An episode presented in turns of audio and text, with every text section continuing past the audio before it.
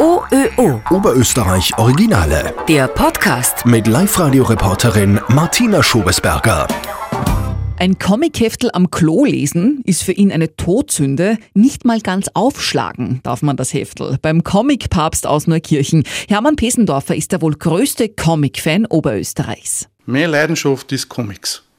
Und das sammle ich seit 1969, wie es, seit dass ich sechs Jahre alt bin. Angefangen habe ich durch das, meine Mutter, die hat in einer Kreislerei gearbeitet, in so einem kleinen Geschäftel.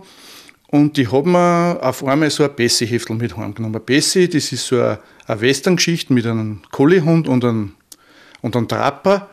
Ich habe es zwar nicht lesen können, aber ich habe die ganzen Indianer nachzeichnet. Und so ist das entstanden. Und dann habe ich nach und nach einfach immer das aufgesagt, die Geschichten, und das hat mir eben so, so gefallen. Und durch das habe ich auch super Aufsätze schreiben können. Ja, und das ist dann so dahin gegangen, so bis ich 15 Jahre alt war. Da habe ich dann andere Serien, dann so utopische Serien, Science Fiction und die Sachen auch gelesen. Und wie ich so 15 Jahre war, meine Freunde haben auch einiges gehabt, ist das Dirndl-Zeitalter angebrochen. Und da haben sich meine Freunde und ich eigentlich dann ein bisschen geschämt mit Comics.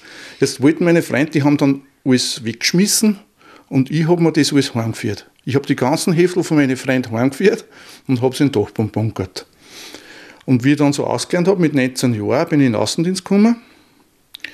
Und da habe ich das auf einmal gesehen, es gibt Tauschzentralen für Comics. In Traun hat es das gegeben und das habe ich gar nicht kennt. Und da bin ich dann rein und das war wie in einem Paradies. Und dann ist mir das eingefallen, dass ich ja irrsinnig viel Comics doppelt habe. Jetzt habe ich dann daheim das alles sortiert, habe mir natürlich die schönsten gehalten und habe dann mit dem, was ich doppelt gehabt habe, in die Tauschzentralen Nummer nicht ausstehen, was ich nicht gehabt habe. Wie viel ist denn jetzt in all diesen Jahren zusammengekommen? Wie groß ist der Reich? Naja, ich muss ganz ehrlich sagen, ich habe 25.000 Comics ungefähr. Und da bin ich auch recht stolz drauf. Ich habe Comics von Ende der 50er Jahre bis jetzt, weil ich habe es auch nur abonniert, also ich kaufe die nach wie vor.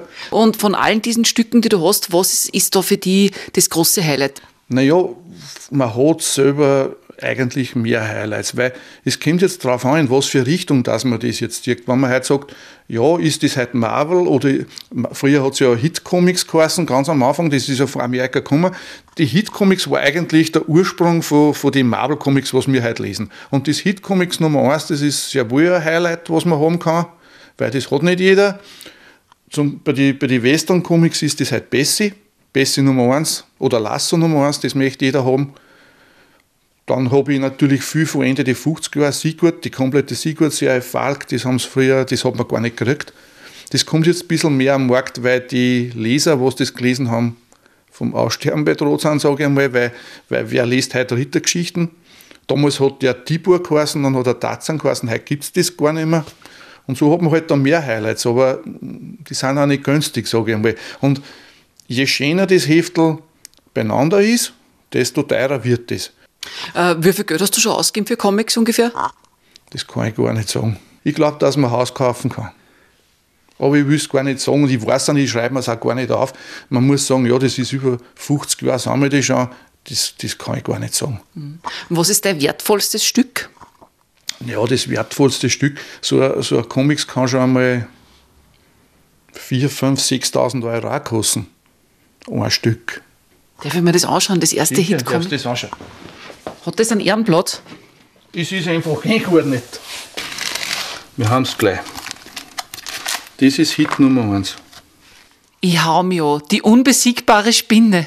Das war das erste äh, deutschsprachige Marvel-Comics, was in, in, bei uns rausgekommen ist. Quasi der Ur-Spider-Man. Der Ur-Spider-Man in, in Europa halt. Und im deutschsprachigen Raum. Weil in Amerika hat es ja das schon viel früher gegeben. Nicht? Da sind natürlich, die Heftel waren auch viel dünner.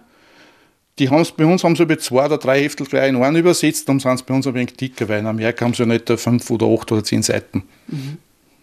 Wie viel ist das Heftel wert? Ja, das Heftel ist sicher 4.000 bis 5.000 Euro wert. So, das waren jetzt die Hit und das zweite, was du gesagt hast, was das war, das war, das war zum Beispiel von den Western Comics, ist das, das da gibt es 992 Bessie und die habe ich alle.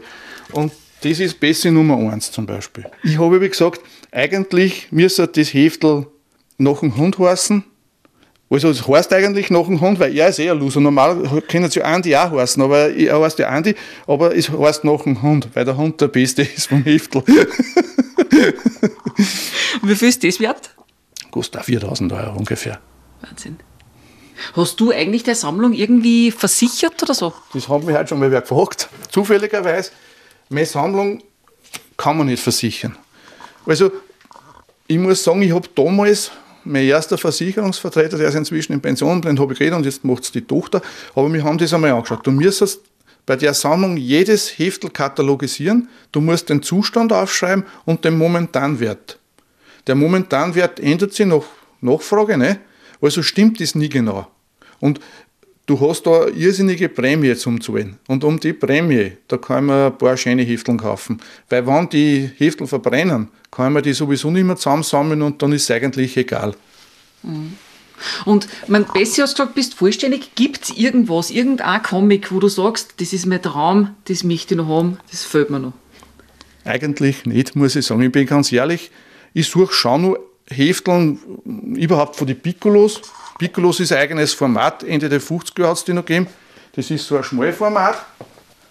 Da gibt es schon noch Hefteln, die was ich suche. Äh, blaue Pfeil gibt es zum Beispiel noch ein paar, was ich nicht habe, oder eben der rote Adler.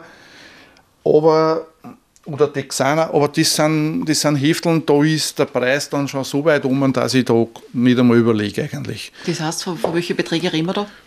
Naja, da muss man schon mindestens einmal 1500 oder 2000 am Tisch legen und das ist mir zu viel Geld für ein Heftel. Das muss man irgendwie anders eintauschen können. Oder, man muss ja auch sagen, für 99% von der Bevölkerung ist es ein Altpapier. Genauso ist.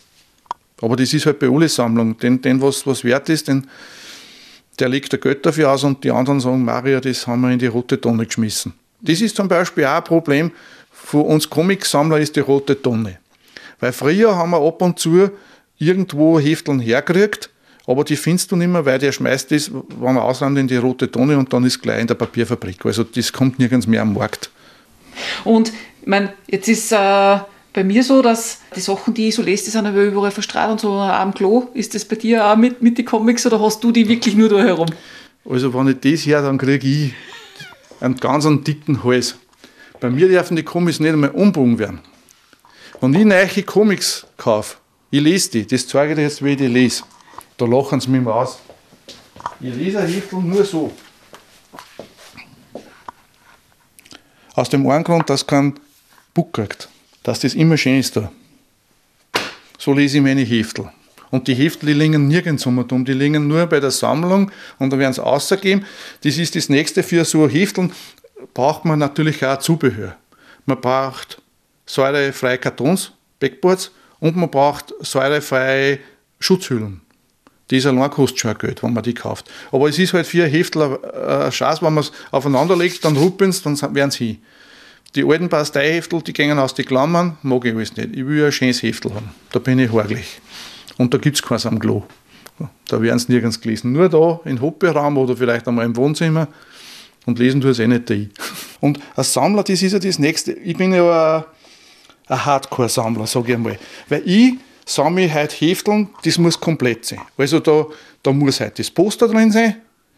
Früher hat man Sammelmarken gehabt, die hat man außerschneiden können und wenn man 10 eingeschickt hat, hat man vielleicht ein Poster gekriegt oder ein Wimpel.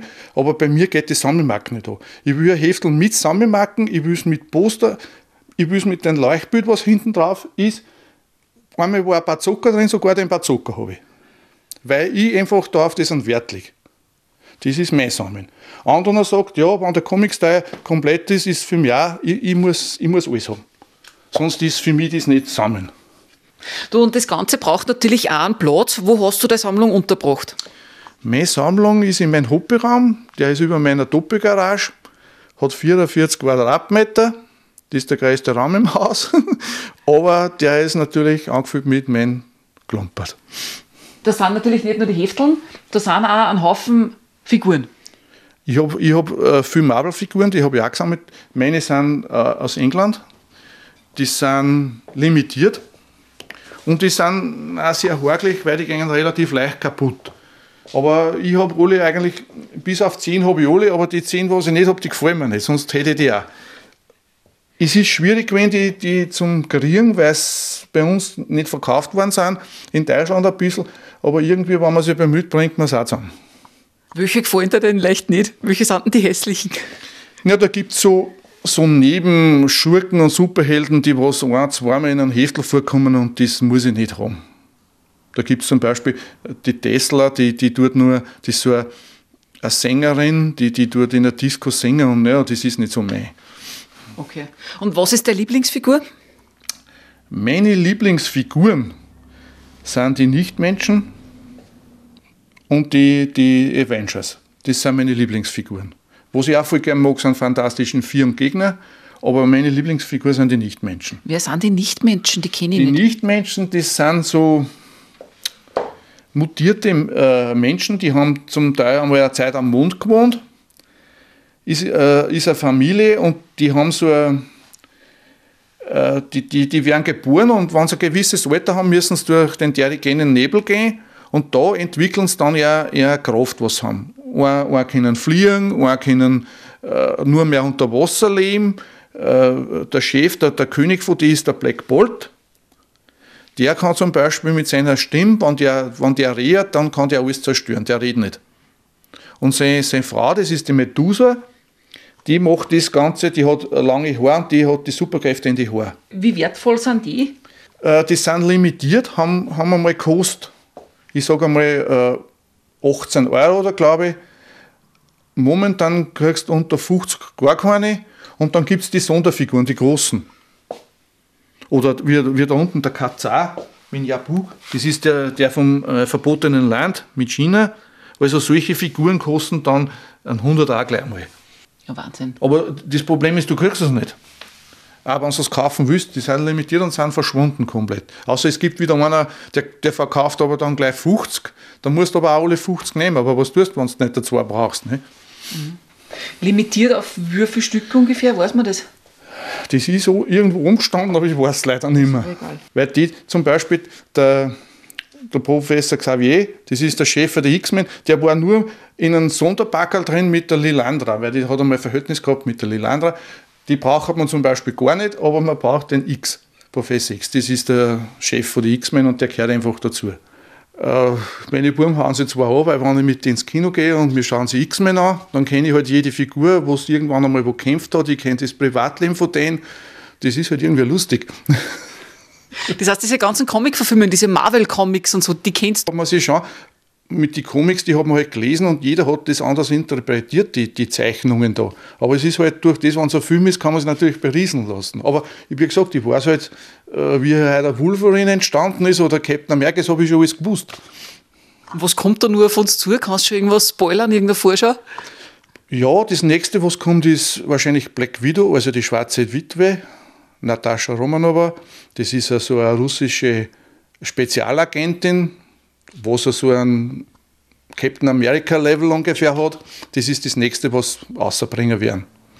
Ah, genau, die Scarlett Johansson spielt die, oder? Genau.